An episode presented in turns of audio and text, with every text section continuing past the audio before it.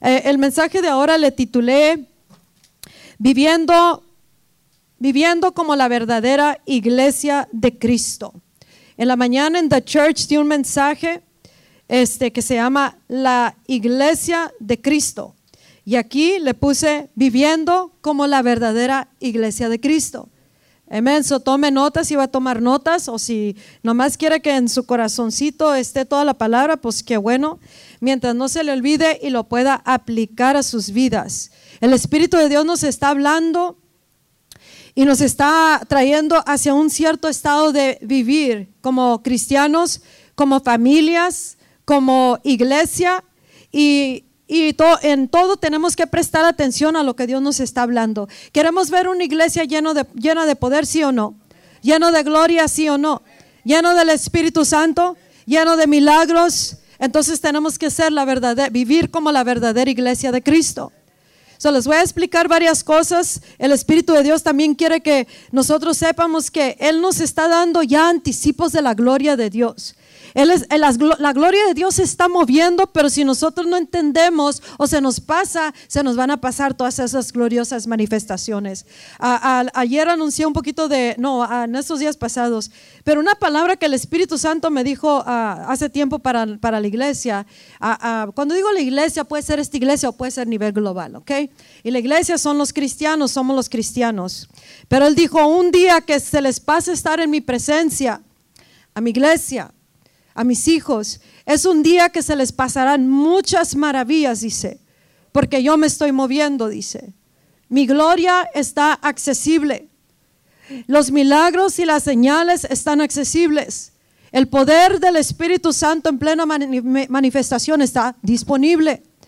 Está pasando cosas todos los días. Si nosotros ah, un día que se nos pase estar en esta presencia en Cristo, entonces nosotros se nos van a pasar muchas cosas que Él quiere que nosotros miremos y vivamos o causemos. Porque tenemos que ser personas que causamos lo milagroso en la tierra, como, viviendo como la verdadera iglesia de Cristo. Amén. Una de las cosas que ah, quiero ah, decirte es de que aquí en la iglesia, iglesia el poder del evangelio, en la vida de sus pastores, en mi vida, eh, servimos al verdadero Dios. Servimos al verdadero Cristo. Predicamos toda la palabra de Dios de principio a fin. Eh, nosotros sabemos que y creemos y le damos libertad al Espíritu Santo. Y nosotros usamos la Biblia, la palabra de Dios, como la the ultimate autoridad, la suprema autoridad sobre todo. ¿Qué quiere decir eso? Que ah, si en algo estamos en desacuerdo, la autoridad suprema es la palabra. Si algo en la vida, en la sociedad, en la comunidad, en el gobierno o algo hace, lo, quiere que hagamos lo opuesto de la suprema autoridad, ahí es donde se va a definir el que quiere vivir como verdadero ah, cristiano o como la iglesia verdadera de Jesucristo. Cuando obedecemos la verdad que es suprema, que es la palabra de Dios. Y para que nosotros, la palabra de Dios es nuestro manual, es nuestras instrucciones, es la autoridad suprema del Dios que es supremo. Cuando tú oigas la palabra supremo, supreme, it means there's nothing above it. No hay nada sobre eso. Amén. Cuando tú vienes a una corte aquí local y, no salen de acuerdo, se van a otra corte más allá y no salen de acuerdo y lo llevan a la máxima corte que es la Corte Suprema en Estados Unidos. Lo que decide la Corte Suprema se acabó ahí el caso. Amén. Cuando tú y yo venimos a la, a la Corte Suprema de Dios, a la palabra suprema de Dios, al que es rey sobre todo, Señor de todo, supremo en todo, en autoridad y en poder, ahí ya no hay negociación, se acabó y punto. Amén.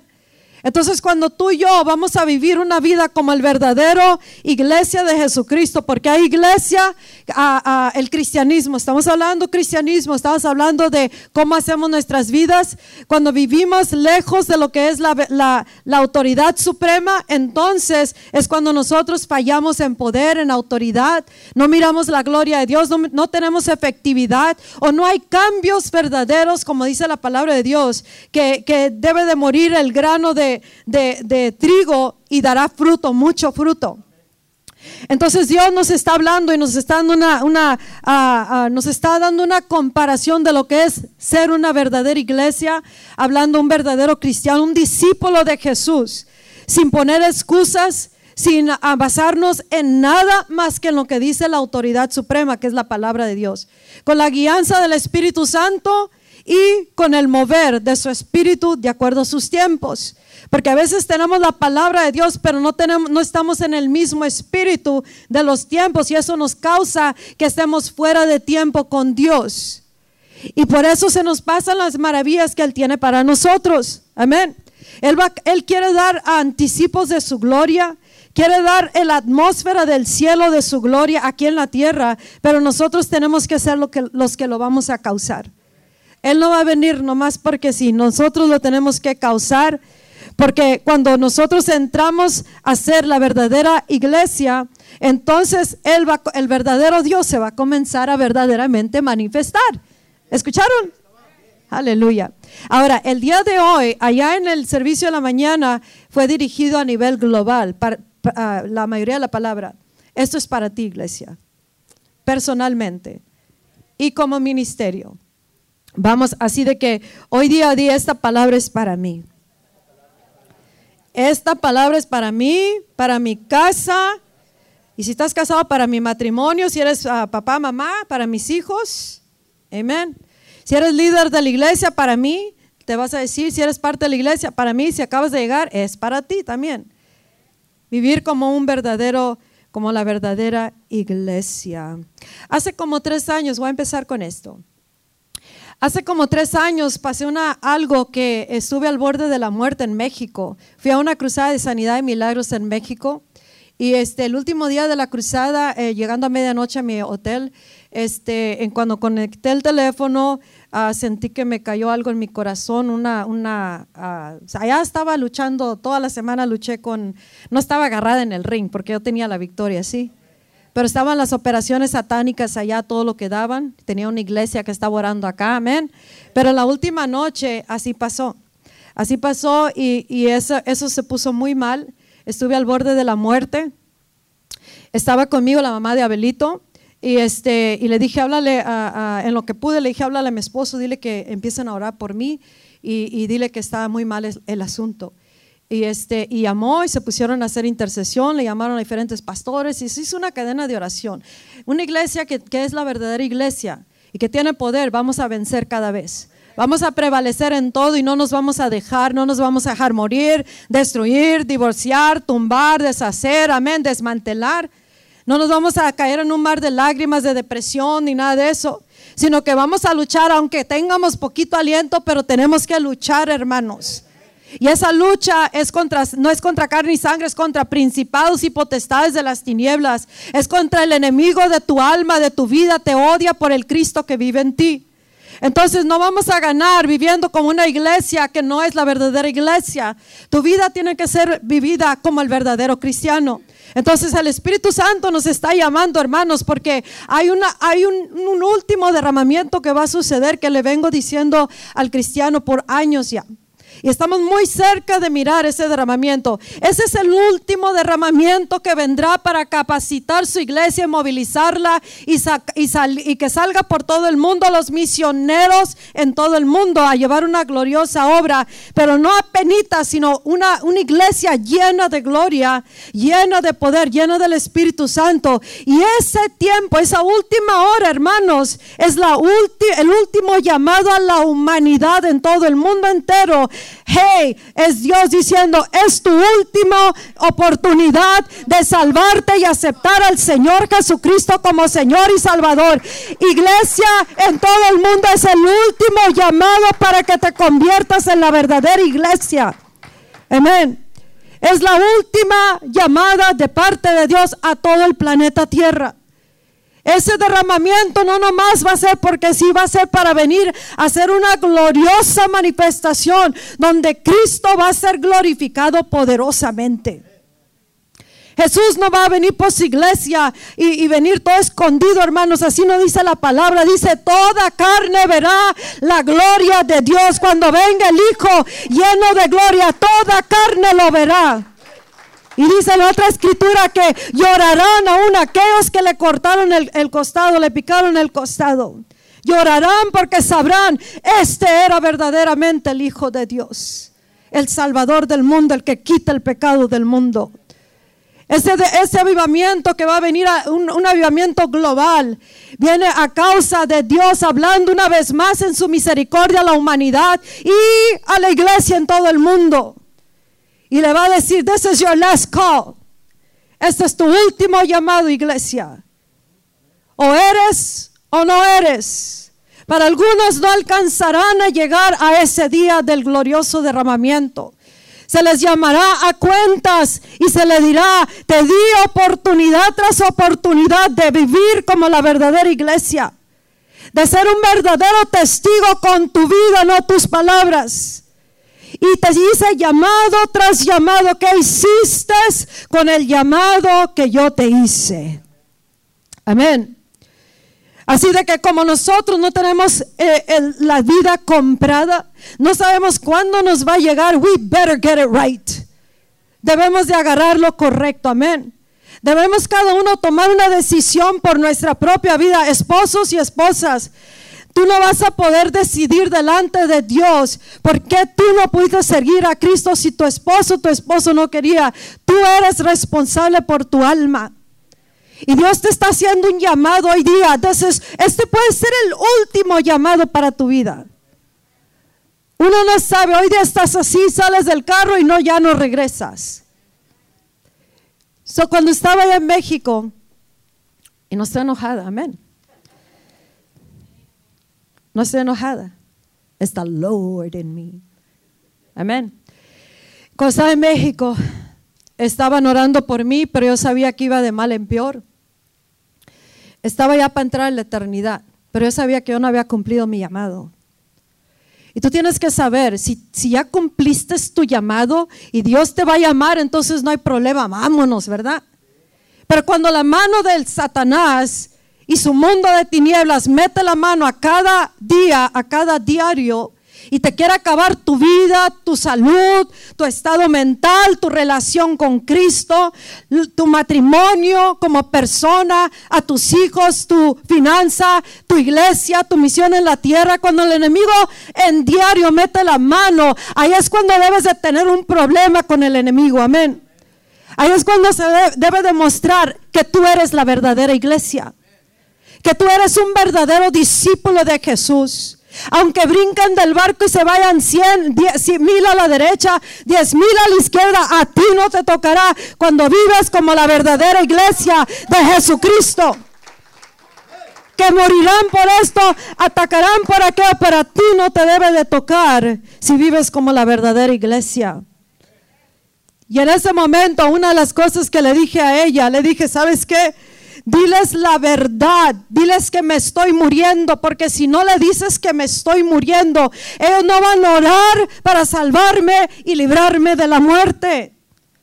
Ella no le quería decir que me estaba muriendo. Y al, al fin de cuentas le dijo que me estaba muriendo. Entonces, ¿qué crees que hicieron? Le echaron más leña al fuego. ¿Sí o no? Uno los oía llorando porque me tenían speakerphone. Y mi esposo me hablaba y me hablaba y me hablaba. Y, y- yo en realidad yo no hablaba con nadie más que con Dios. Oía lo que él me decía. Oía lo que estaba pasando. Oía a alguien que estaba llorando en el teléfono. Pero orando, llorando y guerreando. Porque así es la vida en Cristo, hermanos. A veces vamos a ir llorando, pero guerreando. Una verdadera iglesia, un verdadero cristiano, un verdadero ministerio que vive como la verdadera iglesia. No es una iglesia, no es un cristiano, no es una vida de derrota, sino una vida de victoria, empoderados con el poder que es la roca, Cristo Jesús. Y, y los estaba oyendo, pero yo estaba hablando con Dios. Lo único que me podía, el, el- el que si me iba en ese momento, lo único que me podía, no era carros, casas, familia, no era nada, hermanos. ¿Sabes qué me podía? Me podía, pero hasta lo más profundo no haber cumplido mi llamado. Eso era lo que más me podía a mí. En ese momento era, that's all I cared about. Y lloraba amargamente con él porque, porque no había terminado mi llamado. Porque si tú tienes un conocimiento de lo que Dios tiene para tu vida, tú te vas a aferrar a la vida, vivirla como la verdadera iglesia, como el verdadero cristiano y cada día tiene un día de propósito. El por qué vives ahorita y vives en Cristo debe de tener un efecto poderoso. Y yo le, dije al final, le dije, um, una de las cosas que le dije a mi esposo, fue lo único que le hablé. Le dije, le dije, Renato, háblales la verdad. Eso es lo que yo le dije, fue mi única palabra a él. Le dije, háblales, preach the truth. Anuncia, predica la verdad. Y esa verdad, hermanos, es lo que se predica en este lugar. La verdad de Cristo debe de estar en tu vida, hermano. Si tú eres el verdadero cristiano, la verdadera iglesia, tu vida debe de ser un reflejo de la verdad que es Cristo Jesús una vida llena de poder, una vida apartada para su uso, una vida que está como este grano de trigo que ha caído y sigue cayendo a la tierra y que sigue dando fruto porque muere a diario al yo y no vive para el yo, sino vive como una iglesia que es la verdadera iglesia. Cuando viene algo no se, no se deterioran, sino que aunque lloremos, guerreamos, pero avanzamos, no nos estancamos. Un verdadero cristiano eh, debe de ser así, hermanos. Y Dios viene llamando a la iglesia para que comience a vivir como la verdadera iglesia. Porque Dios no va a venir por una iglesia que no es la verdadera iglesia. Y lo que va a diferenciar es quién vive como el verdadero cristiano y quién no vive como el verdadero cristiano. Hay muchas, muchas cosas que han causado que el cristianismo se vaya en otra dirección. Eso lo digo y lo diré hasta que venga una reforma a la iglesia. Antes del último llamado de la última hora, Dios viene restaurando al cristianismo, a la iglesia. Él te viene llamando a ti personalmente para que tú decidas si vas a vivir y ser parte de la verdadera iglesia, si vas a vivir como un verdadero cristiano, si vas a caminar con el verdadero cristianismo o te vas a continuar yendo con una generación que se ha corrompido el cristianismo y que vive carnalmente o vive para el yo y el yo no existe en el verdadero cristianismo. Jesús murió a sí mismo. Él dijo, él murió a pesar de todo lo que le causó, le costó, le dolió. Y él no tomó una actitud de que iba a abandonar a la primer señal de dolor, a la primer señal de oposición, a la primer señal de que no lo querían o no creían en él. Él, le, le, entró el fuego aún más y le dio para adelante. ¿Por qué? Porque la mayor, la mayor satisfacción para Cristo era, era cumplir el llamado que Dios le había dado. Y un verdadero cristiano, vamos a atravesar cosas, hermanos y hermanas. En la casa vamos a atravesar cosas. Hay cosas que no son porque somos cristianos, somos porque no las buscamos. Hay cosas que pasamos en nuestras vidas que no son cosas que, eh, el enemigo lo inició, nosotros lo iniciamos. Entonces nosotros tenemos que reconocer, we have to be real with ourselves, a sincerarnos delante de Dios y decir, esto fue porque yo lo causé, pero Dios tiene misericordia y dice, ahora si te quieres restaurar, yo te voy a restaurar. Dice en primera, en primera de Pedro, eh, eh, capítulo 5, habla de una restauración. Dice, yo estoy orando para que sean restaurados. Dice en Gálatas 5, oh, ¿quién se metió delante de ustedes que corrían tan buena carrera y de repente ya no estás corriendo una buena carrera? Amén. Y yo creo que esa palabra a nivel global aplica a la iglesia de Cristo. ¿Por qué? Porque la iglesia de Cristo algo se metió que paró de correr, la carrera que se empezó hace más de dos mil años. La carrera que comenzó cuando se derramó el primer derramamiento es la carrera verdadera de la iglesia de Cristo. Una carrera, una iglesia que está llena de poder. Una iglesia que se, se, muere por Cristo. Amén. No se muere Cristo en uno, como muchos cristianos de ahorita. ¿Entendiste? Entonces la, la, iglesia verdadera es una iglesia que está mirándose el fruto a diario. Una iglesia, un cristiano. Estamos hablando del cristiano, el cristianismo. Un cristiano que no se, no se dejó desviar, persuadir, irse en otra dirección y empezó a caminar como una iglesia que Cristo no conoce. Y Dios está llamando a la iglesia a ser la verdadera iglesia, porque esa es la iglesia por la cual viene Dios. Ahora, eso que le dije a mi esposo, diles la verdad. Eso para mí fue el último encargo que iba a darle a mi esposo antes de irme. Para mí era muy importante que él no dejara de predicar la verdad. La verdad, hermanos, te va a causar enemigos. Y no estamos hablando de mucho cristiano que le gusta hablar la verdad, pero es porque tienen pleitos entre hermanos. Pero no es la verdad que está hablando Dios, la verdad es Cristo. La verdad es el verdadero cristianismo basado y fundado por Cristo mismo. Y esa verdad es la que le estaba encomendando a mi esposo. No dejes de hablarles la verdad. Fue lo único que yo le dije. Pero gloria a Dios que pudimos librar ese día. Ah, duró muchas horas hasta casi amanecer cuando pudimos tener la victoria, porque muchas veces vamos a tener que guerrear, vamos a estar que, tener que estar de rodillas rogando que venga el avivamiento, vamos a tener que estar de rodillas delante de Dios, nuestro corazón para que tu casa cambie, para que se sane un enfermo, para que haya almas que vienen a Cristo. Nos va a costar tiempo y esfuerzo estar en la iglesia cuando no queremos, estar en oración cuando es más cómoda la casa. Nos va a costar ser un verdadero cristiano, una verdadera iglesia, la verdadera iglesia de Cristo. Pero ese, ese caminar nos va a dar una satisfacción de mirar efecto del reino. Vamos a mirar el fruto del reino, vamos a mirar el fruto del evangelio, vamos a mirar el poder en acción. Esta iglesia se va a llenar con la gloria de Dios.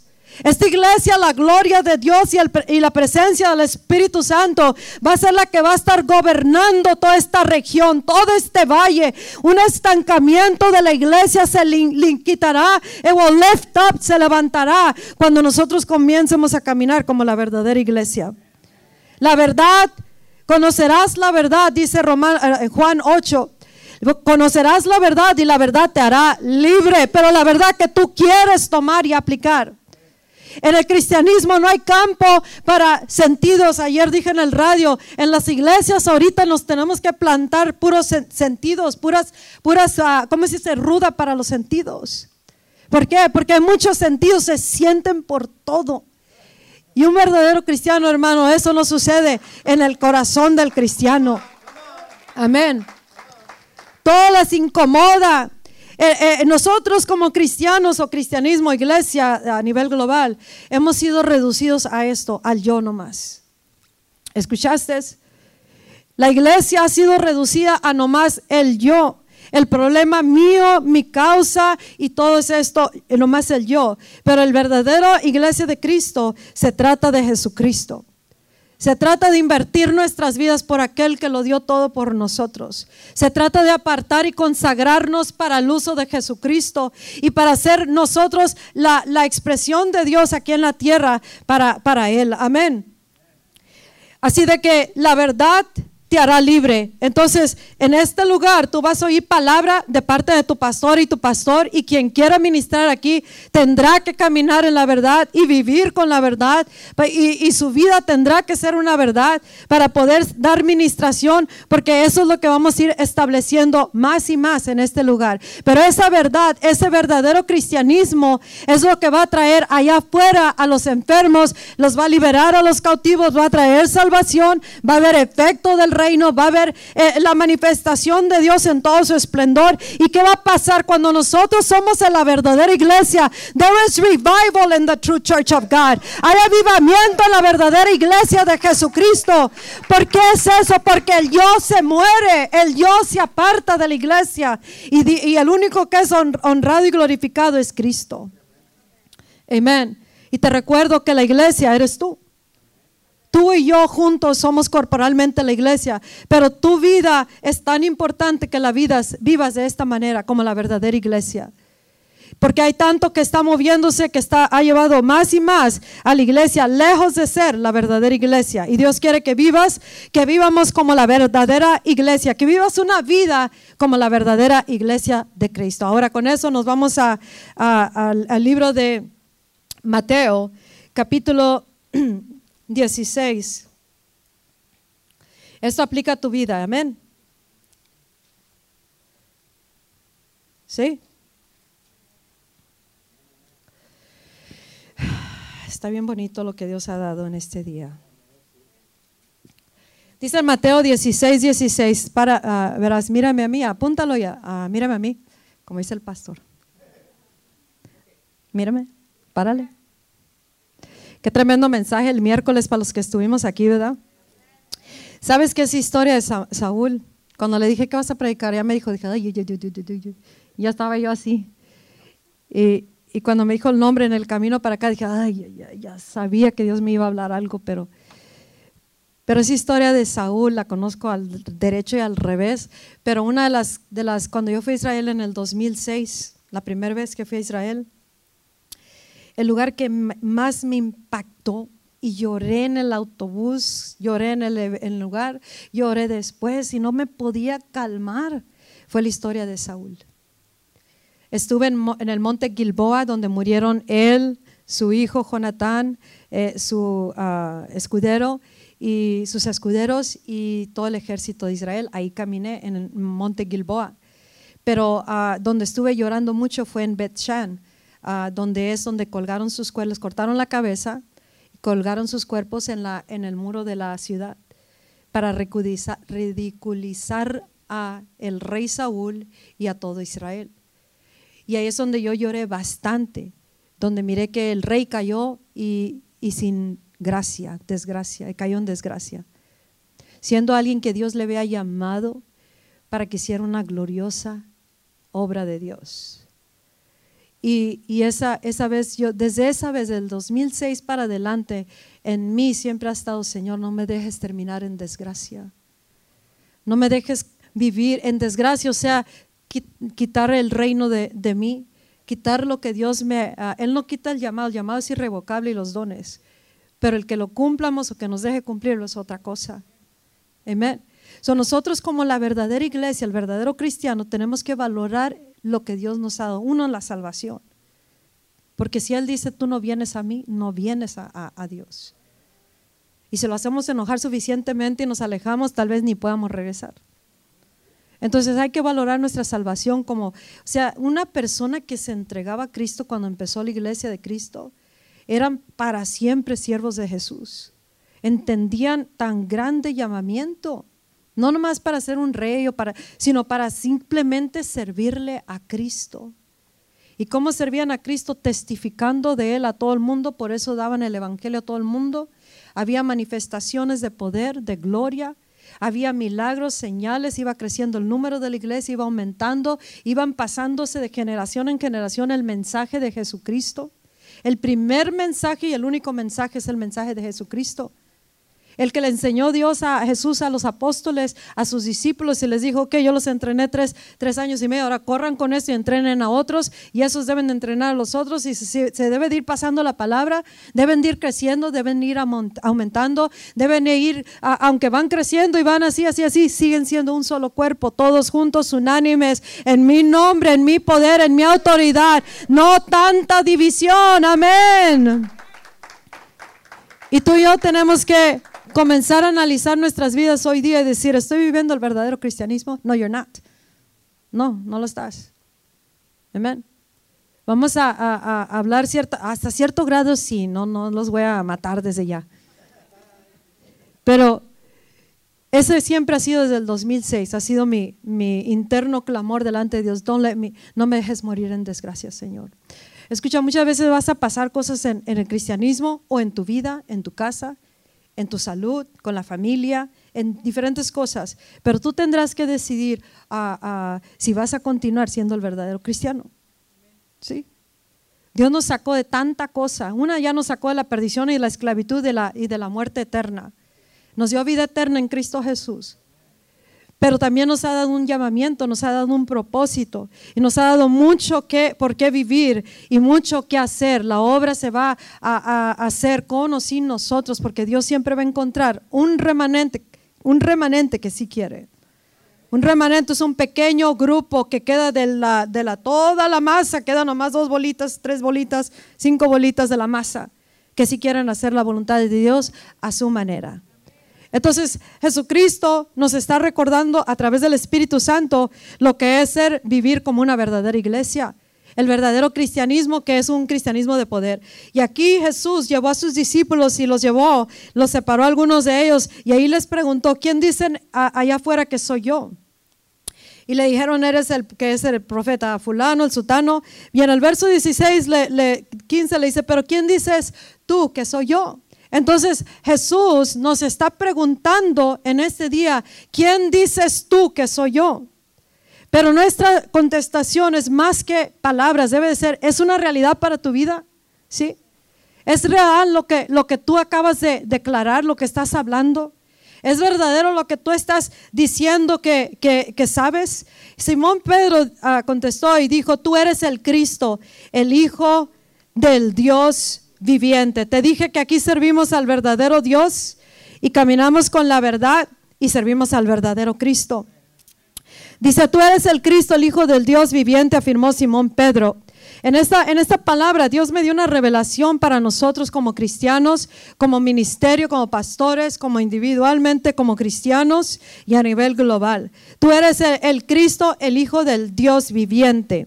Ahora, esta palabra le dice, le dice, le dice a Jesucristo, yo te digo que tú eres Pedro y sobre esta roca edificaré mi iglesia y las puertas del reino de la muerte, o sea, o sea, las puertas del infierno, las puertas del Hades, dice otra traducción, no prevalecerán contra ella.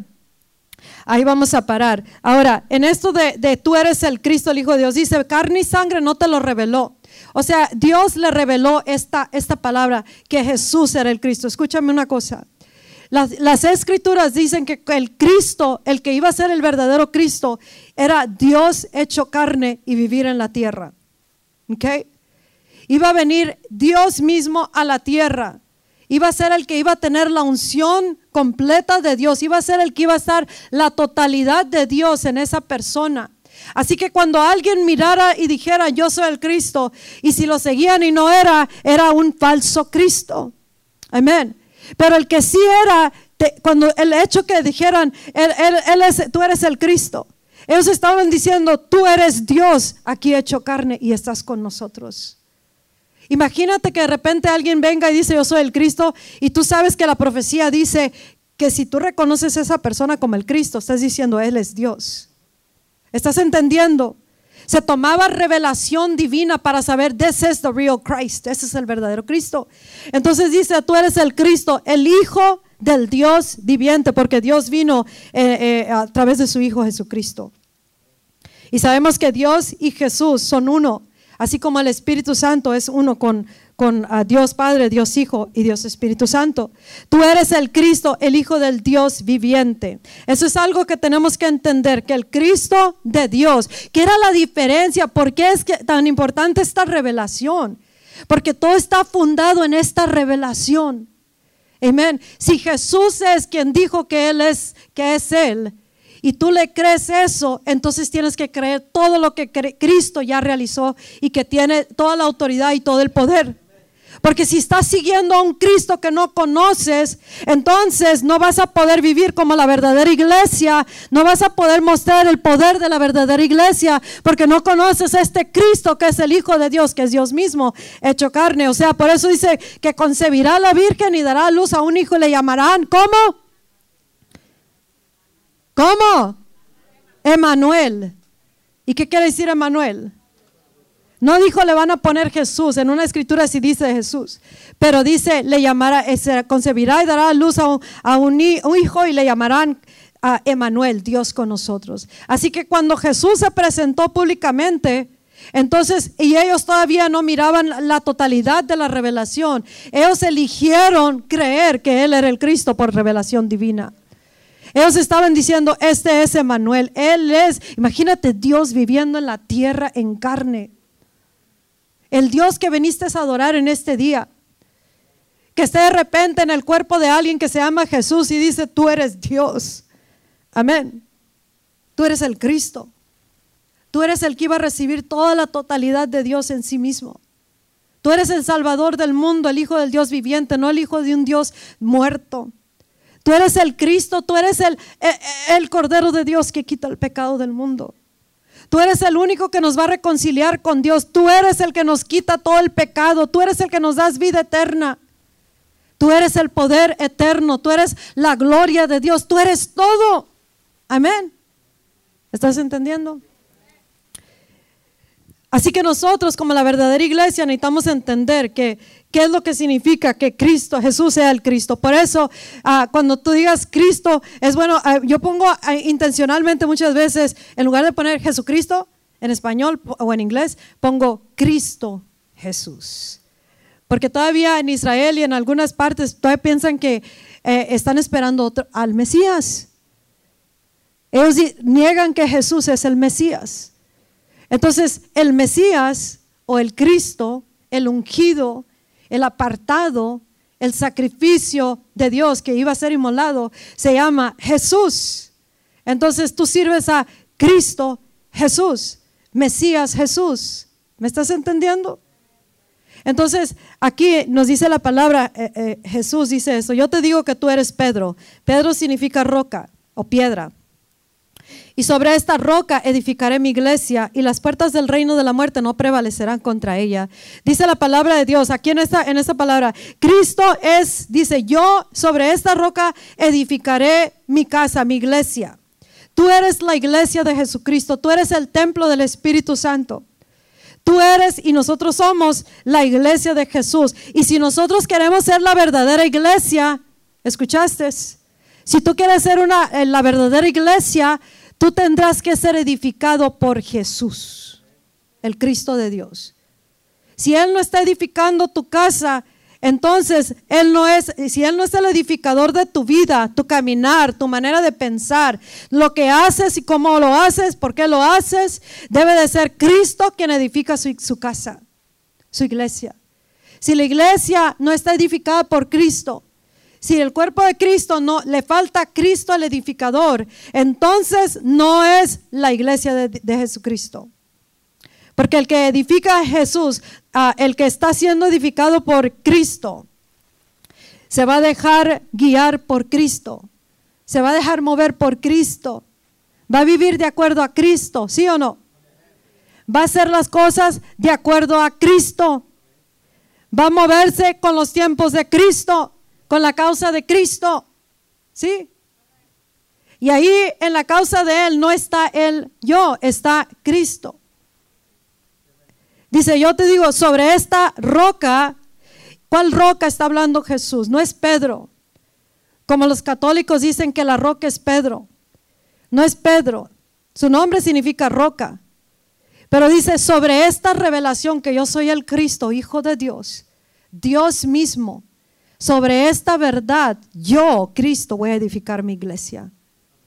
Así que donde falta Cristo en cualquier área de nuestras vidas, como iglesia, en nuestro ministerio, en nuestro liderar diario, en nuestra casa, en el trabajo, en los pensamientos, en el corazón, cuando Cristo no está edificando, entonces esa porción no es la iglesia de Jesucristo. Amén. Dios está buscando hombres y mujeres que nos entreguemos y que dejemos de eh, entretener cosas que no es la causa de Cristo.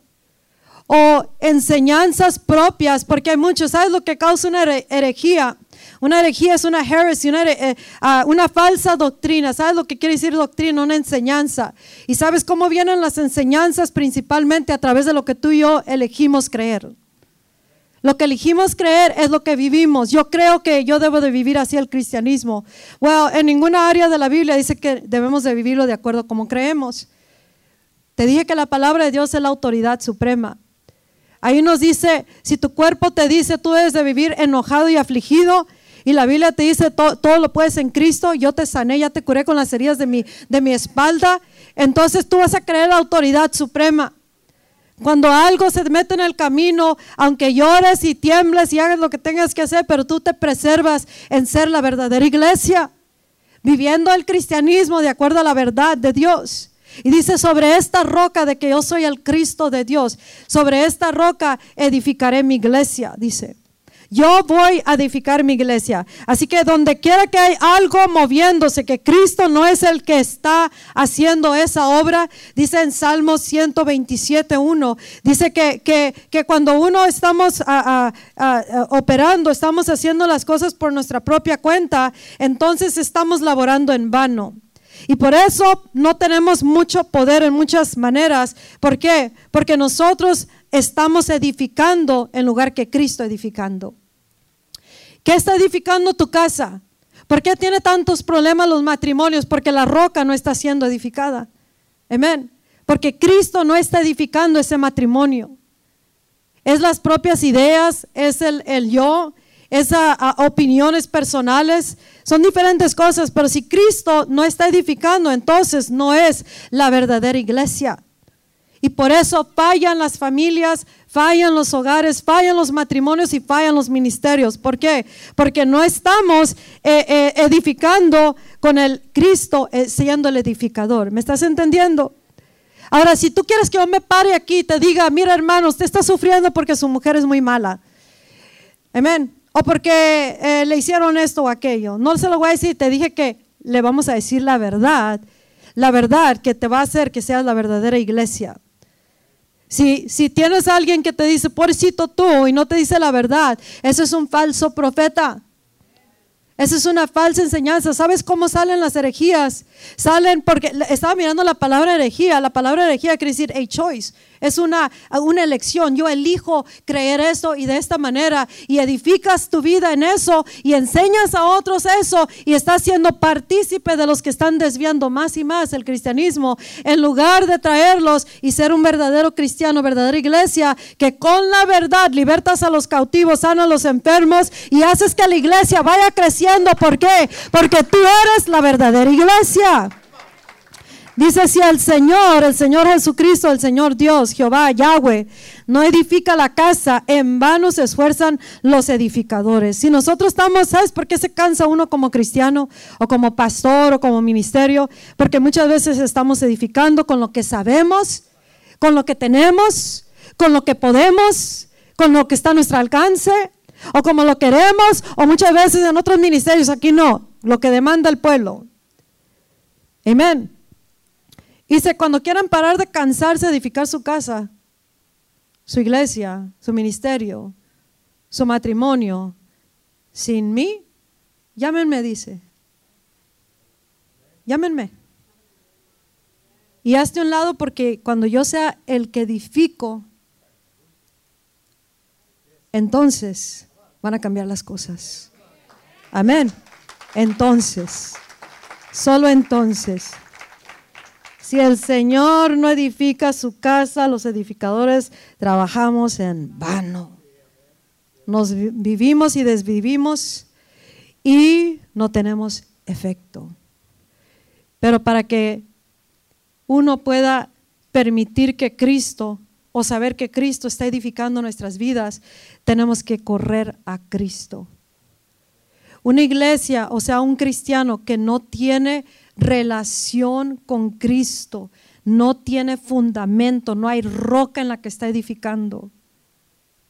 Y si tú quieres que cambie, tu vida en Cristo principalmente y luego todo lo demás viene por añadidura, entonces tendrás que entrar en una seria relación con Cristo. A Dios no le importa que tú no hayas ido a la escuela ni un día de tu, de tu vida. A Él no le importa que no sepas inglés ni lenguajes de otra clase. A Él no le importa cómo te mires, cómo te miren, qué has hecho, qué no has hecho. A Él le importa, ¿es Cristo el que está edificando o no? ¿Estás en la presencia de Jesús o no? Amén. Como los pescadores, Él dice, ellos tenían de nuevo boldness valentía, pantalones, amén, del Espíritu.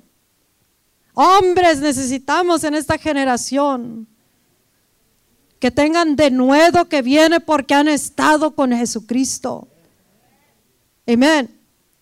Hombres que saben dirigir sus hogares, mujeres también, líderes en la sociedad, cristianos verdaderos, iglesias verdaderas, y eso va a envolver cambio en nuestras vidas, cambio para que Cristo sea el que va edificando nuestras vidas diarias, nuestra manera de pensar, nuestra manera de caminar, nuestra manera de dirigir.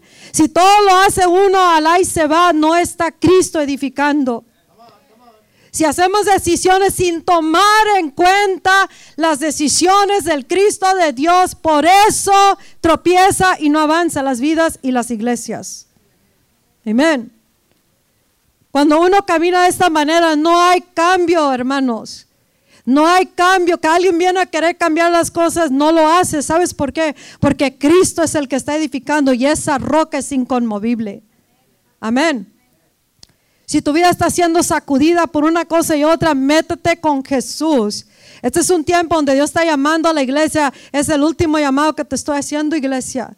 En la hora final va a ser el último llamado, pero hoy día nos llama para que seamos la verdadera iglesia, que vivamos como la verdadera iglesia y dejemos que Cristo sea el edificador.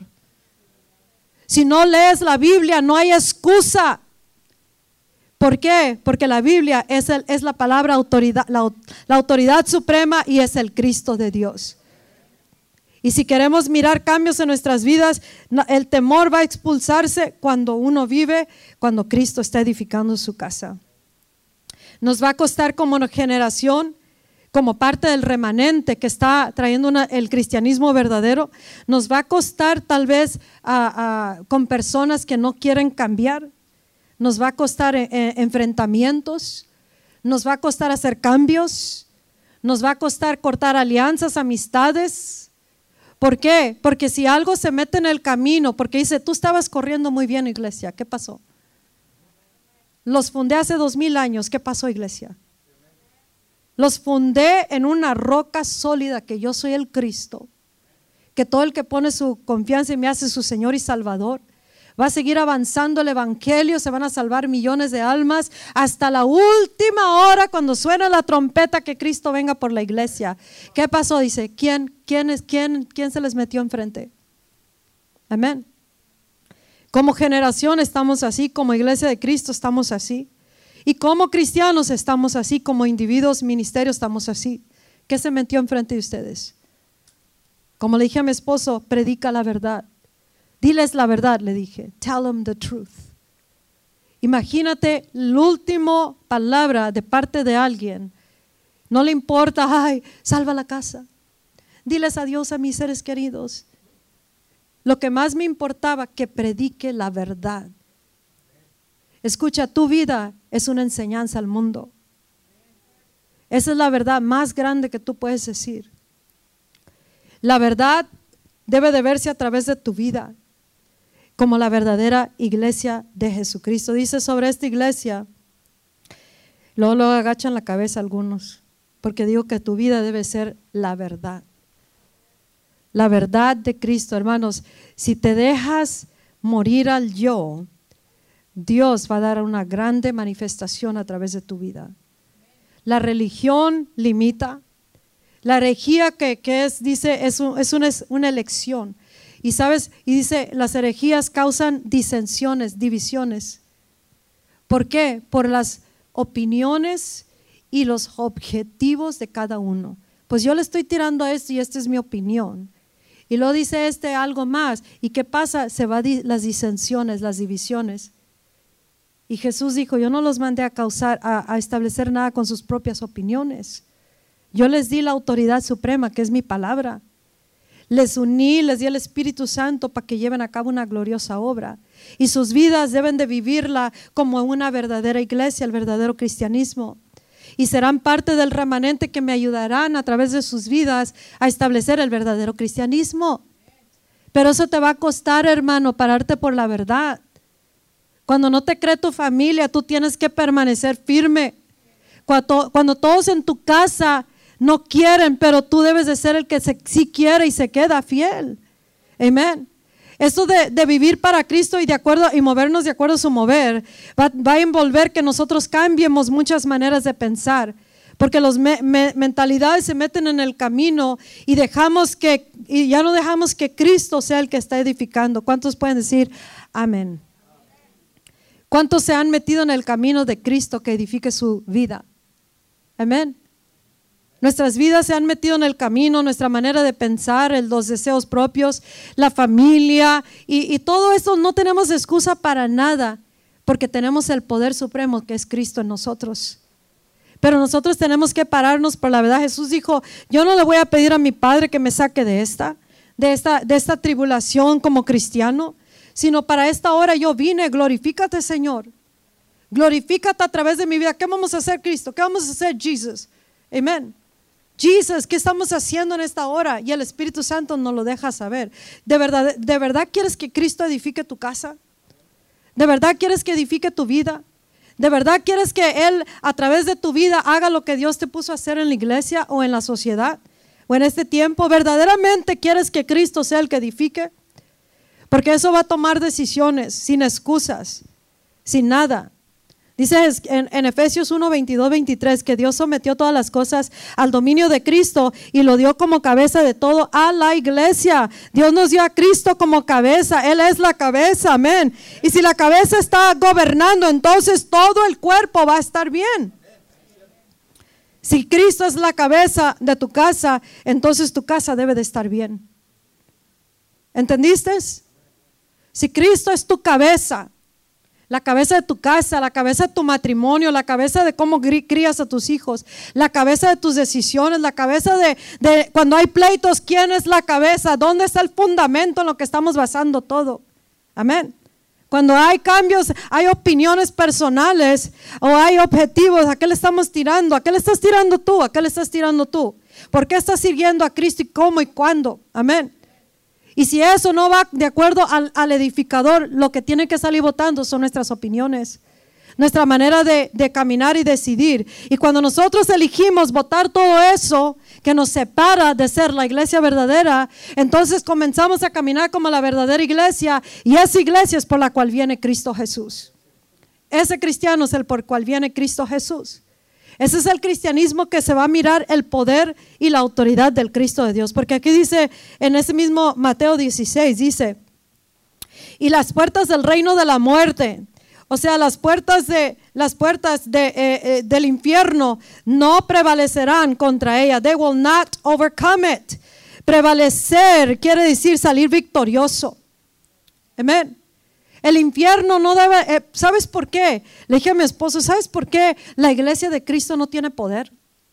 ¿Sabes por qué está venciendo más el enemigo las familias, las iglesias, eh, eh, la salud, el liderazgo, el pastorado, los púlpitos? ¿Sabes por qué? Porque Cristo no es el edificador. Nosotros nos metimos en the way. Esa es la realidad. No le podemos echar la culpa al diablo. El diablo no tiene poder, hermanos, porque el Cristo que servimos ya lo venció todo. Él es el Cristo, el Mesías, el Hijo del Dios viviente. Pero cuando nosotros vivimos como una iglesia que no es una verdadera iglesia, en las puertas del infierno van a tener efecto sobre nosotros. Dice, dice que la, iglesia, las puertas del infierno no van a prevalecer sobre la iglesia que, Cristo mismo está fundando. Todo lo que atravesemos Ah, no puede prevalecer, no puede tener éxito, no puede triunfar sobre nosotros. Dice que ah, prevalecer quiere decir demostrar más poder que las fuerzas opuestas.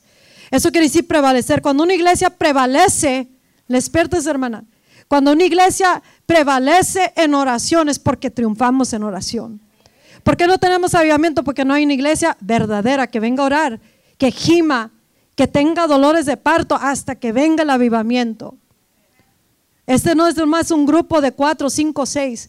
Si nosotros somos la verdadera iglesia, vamos a prevalecer. Vamos, ¿sabe qué, hermano? Vamos a, ¿sabe qué, hermana? Vamos a reunirnos, no hablar de la gente, vamos a reunirnos a prevalecer en oración hasta que venga un avivamiento en indio. Amén. Vamos a prevalecer porque las fuerzas opuestas no pueden tener efecto sobre la iglesia que Cristo mismo está fundando. Tu vida, tus tiempos, tu tiempo, tus prioridades debe de estar todo, todo girado a hacer la obra del Cristo al cual tú sirves.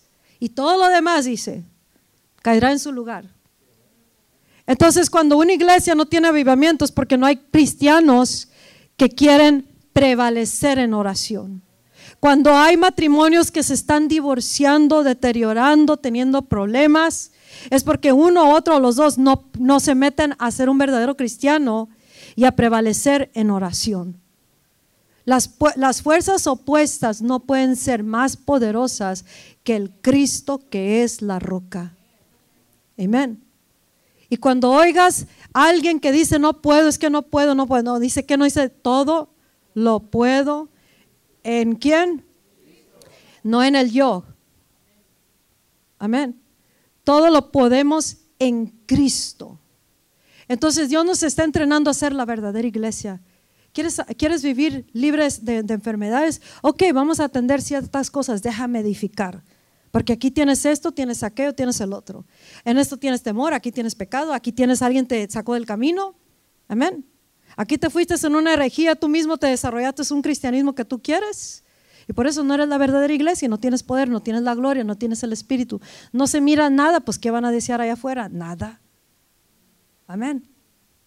Entonces Dios dice, yo te estoy llamando iglesia, a que seas la verdadera iglesia, a que vivas tu vida como el verdadero cristianismo, porque nada puede prevalecer, prevail.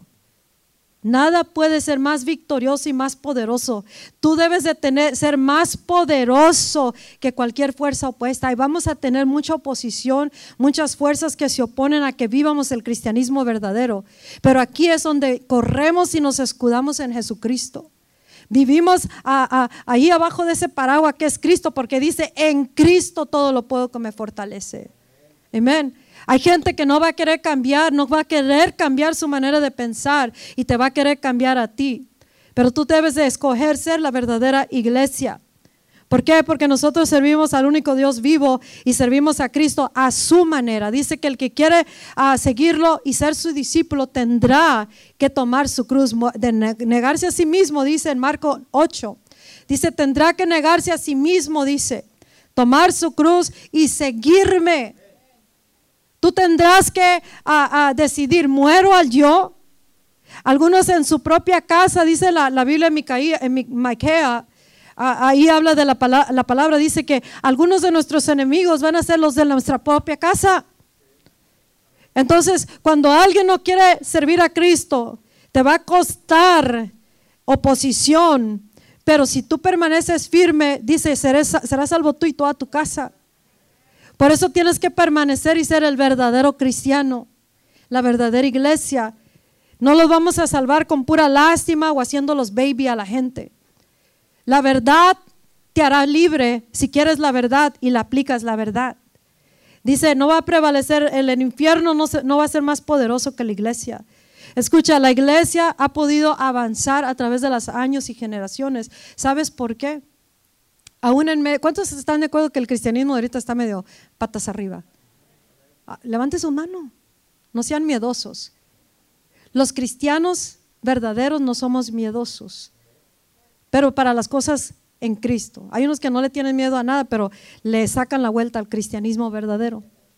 Son muy valientes para el mundo, para otras cosas, para hacer decisiones equivocadas, para meterse y enredarse en cosas, pero no para hacer lo que es correcto. Entonces, el verdadera valentía y de nuevo viene porque tienes una intimidad con Cristo. Y Cristo te está edificando, amén.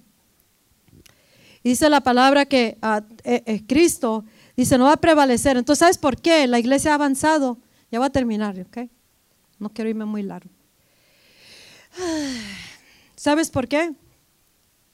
Porque siempre ha habido un grupo de cristianos verdaderos que no ceden ante las demandas del enemigo, las demandas de los cristianos mundanos, las demandas del espíritu de la época, las demandas de los problemas, los deseos carnales, las prioridades que no sé. Mira la iglesia, ¿por qué crees que hay mucha gente que falta?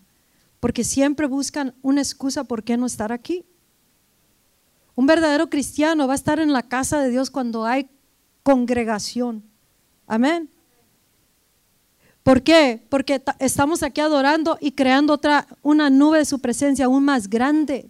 Hay personas que están enfermas, pero ah, ah, otras que simplemente nomás, eso es una opción. Vengo, no vengo, vengo, no vengo, vengo, no vengo. Y, ahí, ¿crees tú que Cristo está edificando esa casa? No, pero si queremos vivir con poder, pues vamos a tener que ser la verdadera iglesia. Dice Jesucristo en, en Mateo 28, dice, toda autoridad me es dada en el cielo y en la tierra. Y esa autoridad nos la dio a nosotros. ¿Sabe lo que es la autoridad? Es el poder o el derecho de dar órdenes, tomar decisiones y hacer cumplir a la obediencia. ¿Entendiste? Él te dio autoridad. Si Cristo es el que está edificando tu casa, tu iglesia, tu, tu matrimonio, nuestra iglesia, entonces esa autoridad, tenemos el poder y el derecho para dar órdenes, ¿Escuchaste? Es ordenarle al enemigo, tú no vas a tocar mi casa. Y se acabó. Amén. Caminamos con una autoridad que nada puede cambiarlo.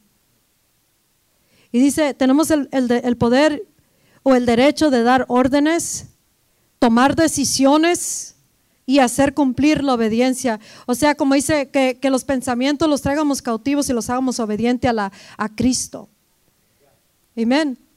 Tenemos la autoridad para traer, hacerlos, que se hagan obedientes los pensamientos, las cosas en el espíritu, las cosas en la tierra y permitir que Cristo sea el que edifique su casa. Cuando nosotros metemos la mano, we get in the way, nos metemos en el camino y echamos a perder lo que Cristo está edificando. Así que si el cristianismo quiere ser, que vamos a, estamos siendo restaurados a ser la verdadera iglesia. Y este es un llamado hoy día, hermano, hermana. Eh, Dios está llamando a ti, ¿quieres vivir el verdadero cristianismo? Hay muchas cosas que, quiero compartir con la iglesia y va a ser a diferentes tiempos, pero hay muchas cosas que Dios nos está llamando a hacer. Hay mucho que está sucediendo de, de, que ha causado un encantamiento. Ya les he hablado del encantamiento que ha sucedido. Dice, ¿quién los encantó? ¿Quién los embrujó? Para que ya no sigas el verdadero evangelio. ¿Quién los encantó como generación? ¿Quién los embrujó? Sí, les hablé a las mujeres el día ah, martes de Gálatas 5 que una de las obras de la carne es la hechicería. Y la hechicería la, tiene bien detallada el Espíritu Santo. Y la hechicería tiene mucho que ver, pero habla, viene de la palabra ah, farmacia, farmaquía, farmacia, que es, es pura droga. ¿Quién los ha endrogado? Dice. ¿Quién les ha dado una droga que están tan intoxicados que no, no saben cuál es el Evangelio? Estamos hablando a nivel global, pero Dios nos está hablando ahora. Ahora Él dice que nosotros tenemos que decidir si vamos a atender el llamado de ser la verdadera iglesia, el verdadero cristiano. La iglesia, los asientos que están vacíos, aquí ya no debe ni de haber campo de, de asientos si cada uno es un verdadero cristiano si cada uno es la verdadera iglesia, si cada uno se ocupa de los negocios del Padre y empieza a hablarle a otros de Cristo, ¿sí? Si cada uno hace su porción y, prevalecemos en oración, queremos avivamiento, ¿verdad? Va a ser con lo del avivamiento. Antes del último derramamiento va a venir una, van a venir avivamientos. Y Él lo prometió también en esta iglesia. Él dijo, en esta iglesia va a haber un avivamiento muy grande que se va a saber en todo el mundo. Pero ¿sabes qué?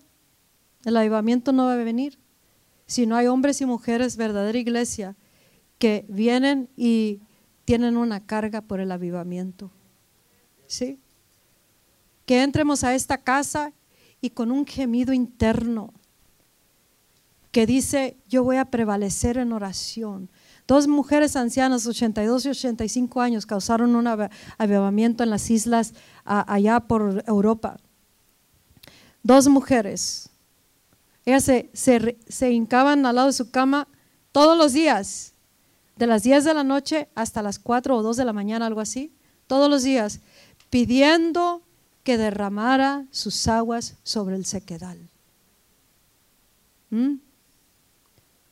Todos los días. Ese es un verdadero cristiano, con una carga interna para que se... ¿Sabes? El avivamiento no va a venir nomás porque lo queremos o porque Dios dijo que nos va a dar avivamiento. Él, anda buscando verdaderos cristianos. que aparten su tiempo, que te mueras al yo, muérete al yo, ¿sí? Muérete al yo. Y, y toma tu cruz, tu cruz va a ser, yo voy a orar para traer avivamiento, ¿sí? Algunos dicen, yo oro en mi casa, yo también, pero yo vengo cuando hay oración. ¿Sí? A menos que ande fuera. Pero el avivamiento va a venir porque tenemos una carga por avivamiento. Y aún en eso necesitamos avivamiento para pedir avivamiento. ¿Cuántos están vivos ahorita? ¿Cuántos quieren comenzar a, pedirle a Dios, Dios, danos una carga por el avivamiento? El avivamiento solo es la única manera que va a venir. Cuando hombres y mujeres decidan a ser un verdadero cristiano. Cuando una iglesia, porque esto es conjunto, no es de los intercesores nomás o del pastor y de mí, o de un grupo de cuatro, de cinco, de seis. Aunque con dos lo puede hacer, con uno lo puede hacer. Amén. En otro lado del mundo estaban unos hombres, se juntaban cada sábado a orar por avivamiento. En otro lado de la ciudad se, se juntaban unas mujeres cada sábado a orar por avivamiento. ¿Sí? ¿Y qué crees que pasó? Un glorioso avivamiento. El pastor de Pensacola oraba por avivamiento. Su esposa en su casa oraba por avivamiento. Estaba bajo un travail. Travail quiere decir un, trabajo, un laborioso esfuerzo. Hace mucho que no miramos travailing in the house. ¿Sabes lo que es travail? Lo que te acabo de escribir un esfuerzo muy laboroso. Cuando las mamás están dando a, luz, ah, ¿cómo lo hacen? Si no les inyectan nada, ¿cómo, qué, hacen? Ay, pues que salva cuando quiera, ¿verdad? ¿Verdad que no? Creo que no. Yo, yo he estado en partos de, familia, de, cuñadas, y, tienen que empujar, les duele, ¿cierto o no? Come on, mujeres. ¿Sí? Entonces, eso quiere decir travail. Travail, parecen unos que están muertos así.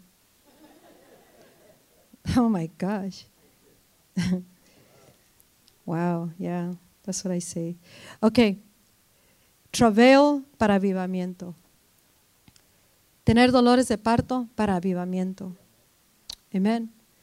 Vamos a comenzar a orar, Dios, danos avivamiento. Necesitamos, sabes que muchos no van a cambiar si no hay avivamiento. Los hogares no van a cambiar si no hay avivamiento. La comunidad no, ni siquiera nos va a oír si no hay avivamiento. Tu vida necesita avivamiento, mi casa necesita avivamiento, yo necesito avivamiento. ¿Cuántos quieren terminar en, desgracia como el rey Saúl? No, necesitas avivamiento. Porque esto no es por esfuerzo propio, es por el Espíritu que está en nosotros. Y cuando elegimos vivir verdaderamente como la verdadera iglesia de Jesucristo, es tiempo de prevalecer en oración. Prevalecer quiere decir que todo lo que nos cueste no va, no va a ser más poderoso lo que se oponga al avivamiento. Lo mismo para tu casa, lo mismo para hacer lo que es correcto y lo mismo para vivir de acuerdo a la voluntad de Dios. ¿Qué se puso enfrente de ti, iglesia? Que lo sacó lejos de los caminos del verdadero evangelio.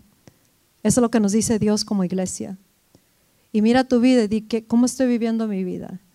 Los objetivos y tus opiniones son las opiniones y los objetivos de Jesús. Objetivos son the aim, la meta, ¿qué le estás tirando? ¿Por qué haces lo que haces? ¿Son los objetivos de Jesús? ¿Ah? ¿Son los, los, los pensamientos de Jesús? Y si no, pues en este momento vamos a ponernos de pie y vamos a pedirle a Jesús que Él comience a edificar nuestras vidas, porque así como dice, que, Él es el que va a edificar su, iglesia. Y cada uno somos la iglesia. Y si no le has permitido en alguna área u otra, por eso tal vez has fallado o no has estado ah, al 100 con Él, en este momento vamos a dejarle que el Espíritu Santo comience a tomar lugar y dile que Cristo sea el centro, que Él sea el Señor de su vida que sea el Señor de tu vida, que sea el Señor, que le des ese lugar. Y dile, empieza tú a edificar mi casa, mis pensamientos, mi manera de pensar, que sean tus pensamientos. Empieza a decirle, Espíritu de Dios, ven y hazme real esta palabra. Yo no quiero salirme de lo que tenga que atravesar para ser un verdadero cristiano. Yo quiero caminar como un cristiano verdadero, como la iglesia verdadera. Me sacaste de otro lugar, me trajiste aquí para ser la verdadera iglesia. Ahora mi parte pertenece en este lugar. Mujeres llenas de Cristo, mujeres llenas del Espíritu Santo, jóvenes, niños, que causamos impacto y las puertas del infierno no prevalecen sobre la iglesia que Cristo mismo está edificando. Edifica mi vida, dile. Edifica mi casa. Enséñame en qué áreas debo de hacer cambios para que seas tú quien edifica la casa. ¿En qué área no he atendido tus negocios en la iglesia? Con mis pastores, con mis líderes. ¿En qué área yo mismo no he hecho una porción más para avanzar tu obra? Un remanente es reservado en cada generación que atiende la voz de Dios y no se va por otro lado. En esta iglesia hay un remanente. Tal vez somos todos, solo tú vas a saber delante de Dios. Tu vida dice si eres o no eres parte del remanente, que no se ha vendido por nada, que no se ha entregado por nada, no se ha, ha ido en otra dirección.